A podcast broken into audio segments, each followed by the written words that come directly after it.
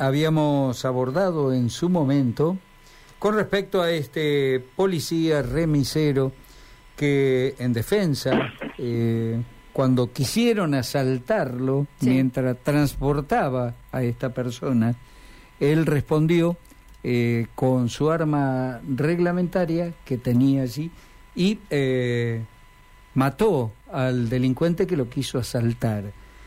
hoy lo sobreseyeron. Estamos en comunicación con el doctor Agustín Márquez, abogado de Franco Rolón, a quien le estamos dando la bienvenida. ¿Cómo le va, eh, Agustín? Buenas tardes, gracias por atendernos. Gabriela, Jorge. Buenas tardes. ¿Qué tal? ¿Cómo les va? Buenas tardes. Muy bien. Por la nota en primer término, este, les agradezco el espacio. No, no, eh, lo que pasa que es una forma también de de completar algunas cuestiones porque si no queda quedan a mitad de camino, ¿no? Yo creo, creemos, mejor dicho, desde la producción y quienes estamos aquí, eh, que es muy, pero muy importante el hecho de, de darle, darle forma y redondear cada uno de los casos. Pero es usted, eh, Agustín, quien tiene que encargarse de contarnos qué ha pasado Muchas gracias. Hoy se llevó a cabo la audiencia del tratamiento del pedido de sobreseimiento en favor de Franco Rolón, que es la persona a la que asistimos. En resumidas cuentas, este, es un hecho que ocurrió en agosto de 2020, precisamente el 18 de agosto de 2020. Franco Rolón eh, era empleado policial y a la vez también manejaba un remis en la empresa de Santo Tomé la fecha de los hechos, a la noche le solicitan un pasaje, él va, y los, va a buscar a las personas que lo habían llamado. Eh, cuando va hacia el lugar ve que le hacen seña con el celular, le prenden la luz y se da cuenta que será, eran efectivamente a quien tenía que llevar. Le solicita que lo lleven hasta el kiosco de Beltrán, eh, las inmediaciones de Santo Tomé. Una vez que está en ese lugar del hecho, en ese lugar, perdón, le piden que haga una cuadra a la izquierda, otras dos a la derecha y que los deje en un árbol. Cuando llega a esa zona era un espacio descampado, este, estos dos sujetos masculinos a los que llevaba, uno le apoya un arma blanca en la zona de la cintura, en la zona abdominal derecha, y otro en el cuello. En ese momento Franco, como era empleado policial, también a la vez de ser remisero, usa su arma de fuego y efectúa una serie de disparos a los fines de repeler esta agresión que se encontraba en curso. Todo ello ocurrió dentro del habitáculo. Básicamente se produjo, por supuesto, el deceso de uno de estos dos masculinos en el momento inmediato a que se defendió Franco y el otro en el efector de salud tiempo después. Ahora bien, el desenlace judicial, por así decirlo, consistió en que en, fecha 20 de agosto de 2020 le imputaron a Franco Rolón un homicidio calificado por el empleo de arma de fuego de estas dos personas. Franco declara, esta situación se revé con otros elementos de convicción que había, otras evidencias básicamente, y se recalifica el mismo como un exceso en la legítima defensa. Es decir, desde los inicios de la investigación hasta el posterior desenlace, se fue este, armando, si se quiere, este camino para llegar a la legítima defensa, que es lo que realmente ocurrió.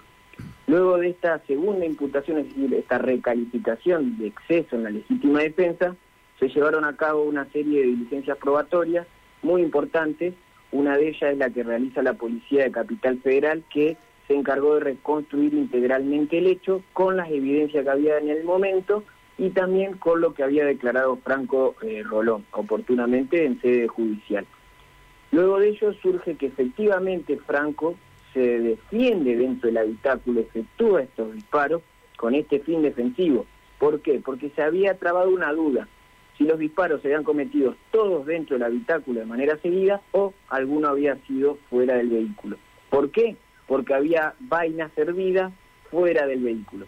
¿Qué explicó la policía de eh, Capital Federal y los peritos actuantes dentro del marco de dicha pericia? Que por una cuestión propia de la física de inercia, cuando efectúa la serie de disparos, las vainas caen sobre su ropa, cuando él se baja del vehículo, las mismas, por supuesto, caen fuera del habitáculo del mismo.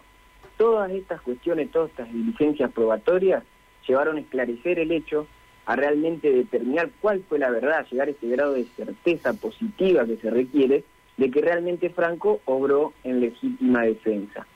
Esclarecido los hechos es que, por supuesto, nosotros, en este caso, en conjunto con el órgano fiscal, con la Fiscalía, solicitamos que se cierre definitivamente este proceso penal en trámite en su contra, precisamente con esta solicitud de sobreseimiento amparado en una causa de justificación que es la legítima defensa. En resumidas cuentas, eso fue lo que sucedió en el ámbito de los hechos específicamente y el desenlace del proceso penal. Hoy todas estas cuestiones se ventilaron, es decir, nosotros como defensores planteamos estas cuestiones fácticas de hecho, las cuestiones probatorias obrantes en investigación penal preparatoria, cuál es la explicación jurídica de fondo y de forma de decir tanto lo que dice el Código Penal como lo que dice el Código Procesal Penal, y en base a ellos es que sostuvimos esta petición de que se cierre definitivamente este proceso penal en su contra, porque en realidad lo que realmente ocurrió es que Franco había sido víctima de una agresión ilegítima, un intento de, robo precisamente. Eh, le pregunto, eh, doctor, este proceso, ¿cómo lo, lo, lo, transitó su defendido? ¿Lo hizo eh, detenido o en libertad? Bien, estuvo solamente dos días detenido, es decir, desde que se efectúa la, la, detención propiamente dicha hasta la audiencia imputativa, que es donde recobra su libertad bajo una serie de, de reglas de conducta o alternativas a la prisión preventiva. Esa fue la manera en que la transitó. Por supuesto que a pesar de estar en libertad, no es una cuestión agradable tener un proceso penal en, la, en contra de uno mismo. No, porque este, además que pasaba más allá de las cuestiones técnicas, así fue como lo, lo transitó él. ¿Y qué pasaba con su cuestión laboral, digamos, con su puesto dentro de la policía? Bien, él le quitaron el arma de fuego, por supuesto, se llevaron a cabo las cuestiones administrativas concernientes.